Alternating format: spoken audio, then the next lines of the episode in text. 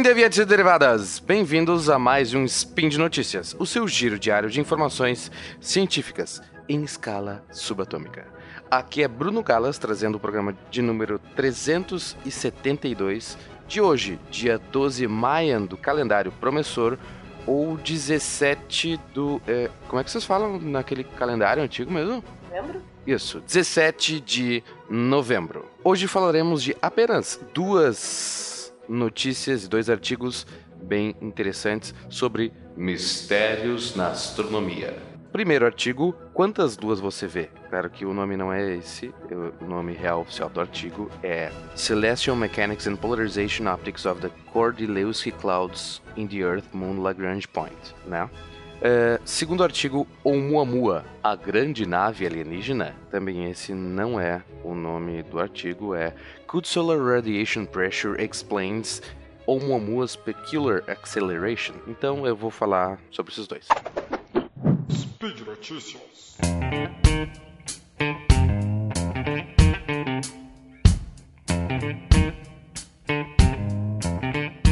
Primeira notícia sobre novas luas. Um time de astrônomos húngaros é, confirmou agora, é, mês passado, a existência de outras duas luas para o nosso planeta. Mas não, nós não vamos ter um céu tão legal quanto Tatooine. É, lá na década de 60, o astrônomo polonês.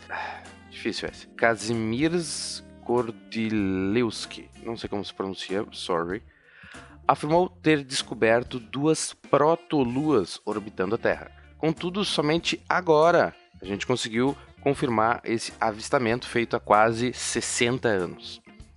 Essas protoluas são, na verdade, nuvens aglomeradas de poeira, mas muita poeira.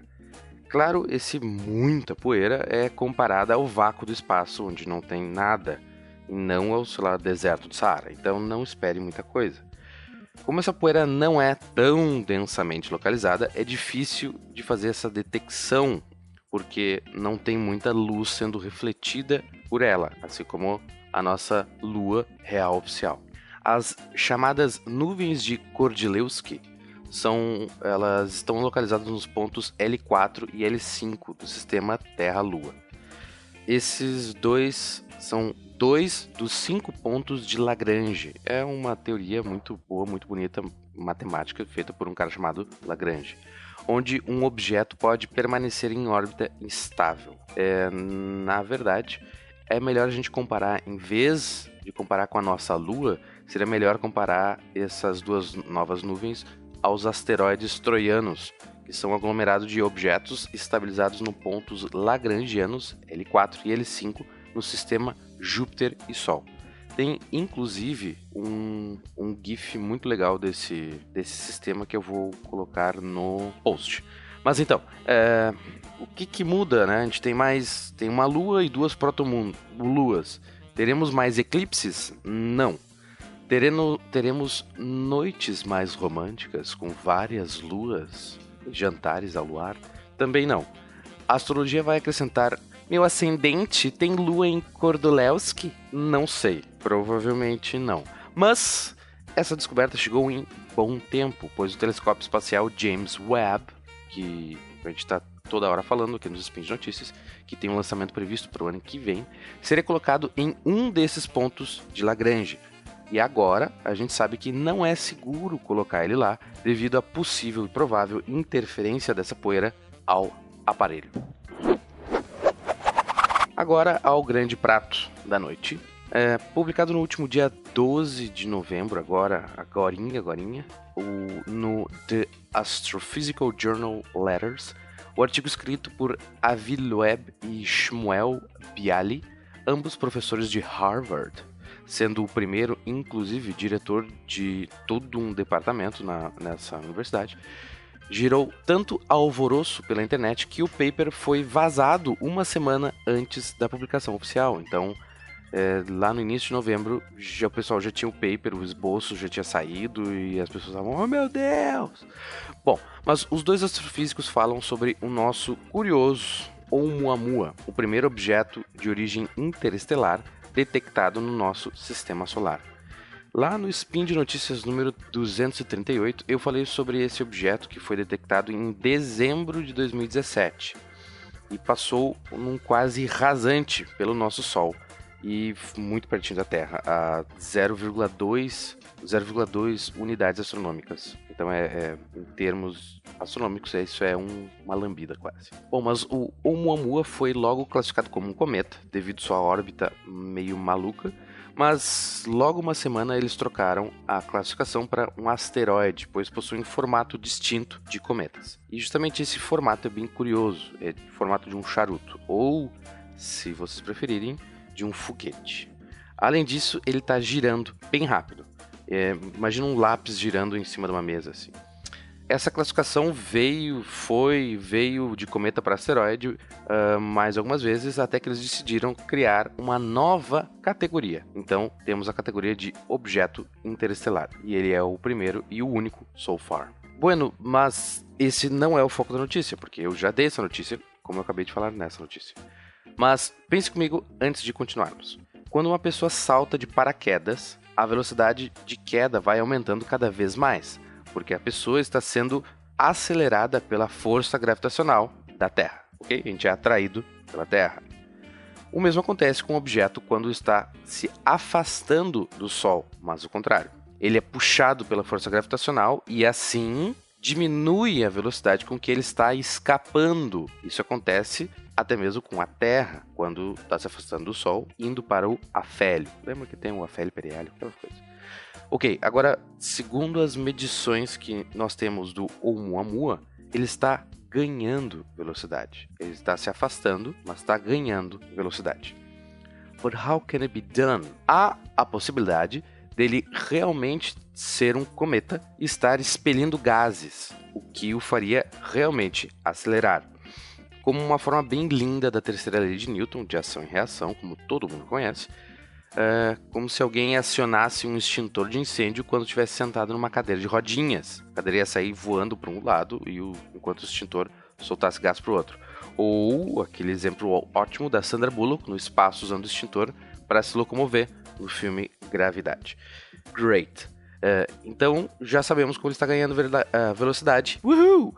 Só que não, como eu já comentei, a hipótese do Oumuamua ser um cometa já foi descartada, principalmente pelo fato dele não apresentar nenhuma evidência de que ele está expelindo gases. Isso é uma coisa que o cometa sempre faz, tanto que a gente consegue ver a cauda do, do cometa, que é feita de gases. E, é, o cometa tem duas caudas, mas isso não é o fato agora. Então, uh, o artigo em questão ele propõe que o cometa, o Oumuamua, pode ser acelerado por pressão de radiação. Talvez você já escutou isso na escola. O fóton, que é uma unidade de luz, uma partícula, ele não tem massa, mas ele possui energia e momentum linear. E essa última parte em latim, traduzindo para física, significa que a luz pode empurrar as coisas, mesmo não tendo massa. Essa pressão causada pela luz numa superfície, então gera uma força, é muito pequena, tanto que a gente não nota ela no nosso cotidiano, mas no espaço onde não há resistência ou atrito, né, o puro vácuo, qualquer força pequenininha implicará num movimento. Vide cosmonautas russos fazendo flexões com outros dois camaradas amarrados às costas. Isso é verdade, verdade esse bilhete, procurem tem vídeo disso, é muito bizarro.